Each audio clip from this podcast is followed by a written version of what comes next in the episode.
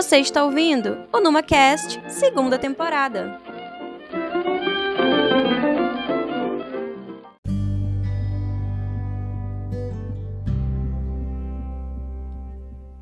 Olá, pessoal! Chegamos a mais um final de semana com episódio novo. O assunto de hoje são os fósseis. E temos dobradinha. Convidamos para esse bate-papo as pesquisadoras Sara Campelo, bióloga e paleontóloga, doutoranda em geociências pela Unicinos, e Keila Frazão, arqueóloga no Núcleo de Pesquisa Arqueológica do Instituto de Pesquisas Científicas e Tecnológicas do Estado do Amapá e mestra em geociências pelo Museu Nacional, o FRJ. Será que precisamos entender o passado para conservar o futuro? Vem descobrir como a paleontologia e a arqueologia nos ajudam a desvendar esses mistérios da evolução.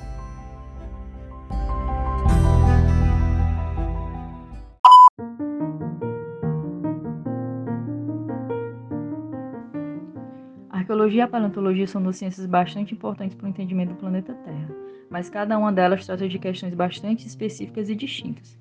Apesar de que elas têm metodologias de trabalho semelhantes, muitas vezes acabam sendo confundidas.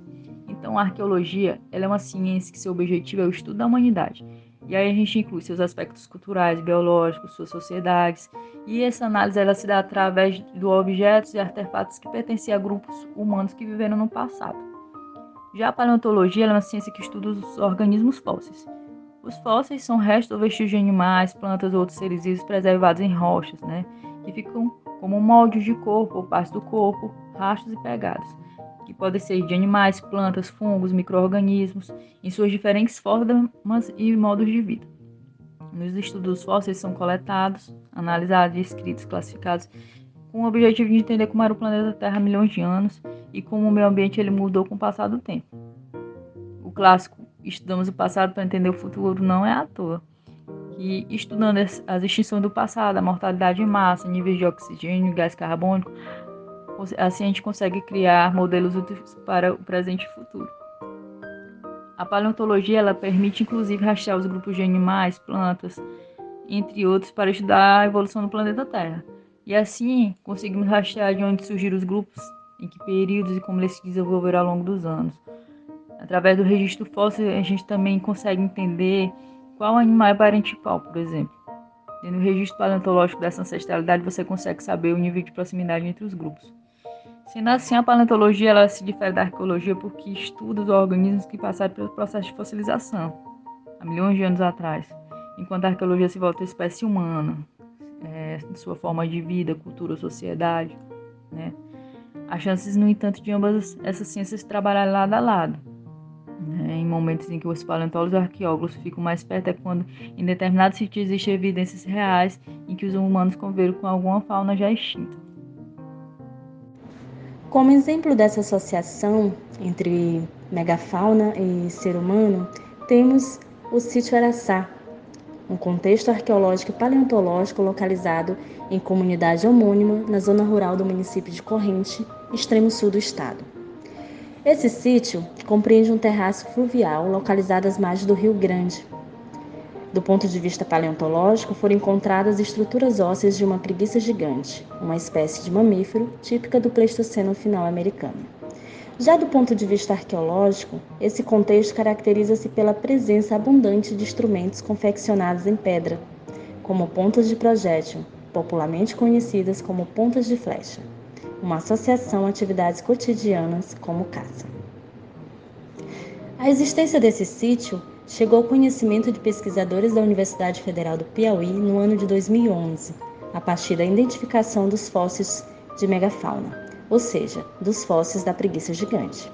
No entanto, a primeira campanha de escavação paleontológica ela foi realizada apenas em 2013, sendo coordenada pelo paleontólogo Juan Cisneiro, da Universidade Federal do Piauí.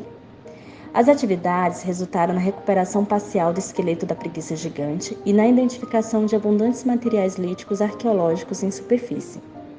Essas campanhas ocorreram por mais dois anos consecutivos e estima-se a coleta de cerca de 40% das estruturas ósseas do animal. Já as pesquisas com viés arqueológico, elas tiveram início em 2014, a partir da análise preliminar do sítio, foi possível investigar a presença de materiais arqueológicos no mesmo espaço onde fósseis da megafauna foram identificados. A pergunta era: a presença de materiais arqueológicos e paleontológicos no mesmo espaço poderia denotar uma contemporaneidade entre ambos os tipos de vestígios? Nessa época, apesar das evidências, este estudo não foi conclusivo. Em 2015, a continuidade das pesquisas arqueológicas foi realizada no âmbito do projeto de mestrado do arqueólogo Lucas Oliveira, o que culminou na coleta de cerca de 3 mil peças líticas em superfície. Mais tarde, em 2018, um estudo desenvolvido por mim na minha pesquisa de mestrado apontou para uma possível interação ser humano-megafauna nesse sítio. Nessa pesquisa, foi considerada também uma cronologia de 12 mil anos obtida a partir de datações por carbono 14, realizada pelo paleontólogo Juan Cisneiro. Isso significa que nossa espécie pode ter coexistido com esses animais da bengafauna há pelo menos 12 mil anos atrás nessa região. Estudos semelhantes também já foram desenvolvidos na região do Parque Nacional Serra da Capivara. É importante destacar ainda que a presença de materiais arqueológicos associados a vestígios paleontológicos, como os fósseis de megafauna, nem sempre indica uma relação de contemporaneidade. Várias são as razões para isso. Uma delas consiste na possibilidade de deslocamento horizontal ou vertical dos vestígios, devido a ações naturais, como, por exemplo, é, alterações nas camadas estratigráficas locais. Outro aspecto importante consiste na necessidade de profissionais capacitados para lidar com essas particularidades.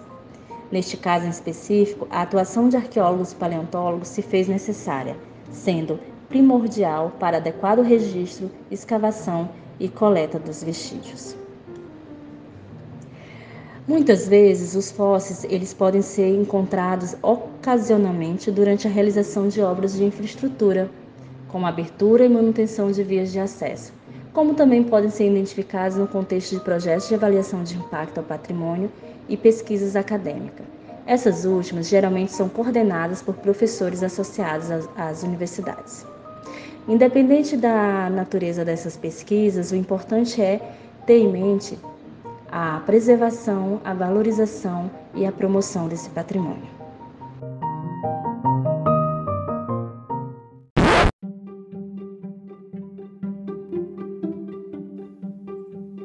Nos últimos meses, conseguimos acompanhar, através da mídia, várias novas descobertas do passado.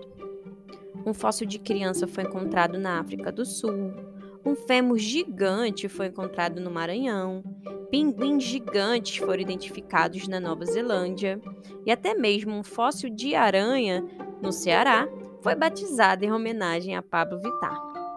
O estudo desses fósseis, sejam animais, plantas ou vestígios da cultura humana, são reveladores, carregados de informação. E apesar de não vivos, são patrimônio. Patrimônio significa herança, e essa herança precisa ser valorizada, compreendida, para sabermos de onde viemos, para onde iremos e se estamos no caminho certo.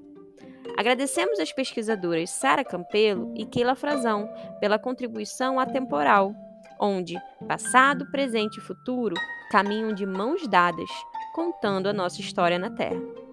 Ficamos por aqui, pessoal. Aguardo vocês na próxima semana. Cuidem-se, fiquem bem, usem máscara e vacinem-se quando puderem. Um bom final de semana. Um cheiro!